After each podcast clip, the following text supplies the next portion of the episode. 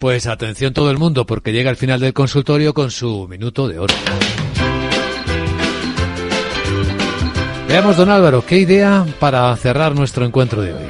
Pues a pesar de que hace un mes que hablamos de ella, yo creo que Iberdrola es una gran oportunidad de entrada. O sea que eh, Iberdrola ahora mismo en unos niveles, eh, yo creo que extremadamente interesantes, cuando estuvo a punto ya de, tocar los 12 euros, pues es una es, es el momento de, entrar. El dividendo sigue siendo eh, extremadamente interesante.